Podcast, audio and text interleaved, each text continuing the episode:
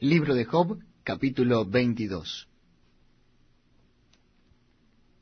Respondió Elifaz temanita y dijo, ¿Traerá el hombre provecho a Dios? Al contrario, para sí mismo es provechoso el hombre sabio. ¿Tiene contentamiento el omnipotente en que tú seas justificado, o provecho de que tú hagas perfecto tus caminos? ¿Acaso te castiga o vine a juicio contigo a causa de tu piedad? Por cierto, tu malicia es grande, y tus maldades no tienen fin. Porque sacaste prenda a tus hermanos sin causa, y despojaste de sus ropas a los desnudos. No diste de beber agua al cansado, y detuviste el pan al hambriento. Pero el hombre pudiente tuvo la tierra, y habitó en ella el distinguido. A las viudas enviaste vacías, y los brazos de los huérfanos fueron quebrados. Por tanto, hay lazos alrededor de ti, y te turba espanto repentino, o tinieblas para que no veas, y abundancia de agua te cubre. ¿No está Dios en la altura de los cielos? Mira lo encumbrado de las estrellas, cuán elevadas están. Y dirás tú, ¿qué sabe Dios? ¿Cómo juzgará a través de la oscuridad?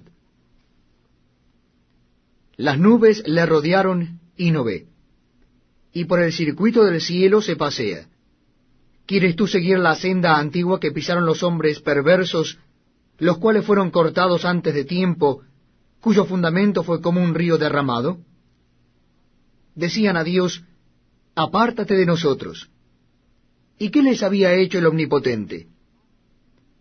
Les había colmado de bienes sus casas. Pero sea el consejo de Helios lejos de mí. Verán los justos y se gozarán, y el inocente los escarnecerá diciendo, fueron destruidos nuestros adversarios, y el fuego consumió lo que de ellos quedó. Vuelve ahora en amistad con él y tendrás paz. Y por ello te vendrá bien. Toma ahora la ley de su boca y pon sus palabras en tu corazón. Si te volvieres al Omnipotente serás edificado. Alejarás de tu tienda la aflicción.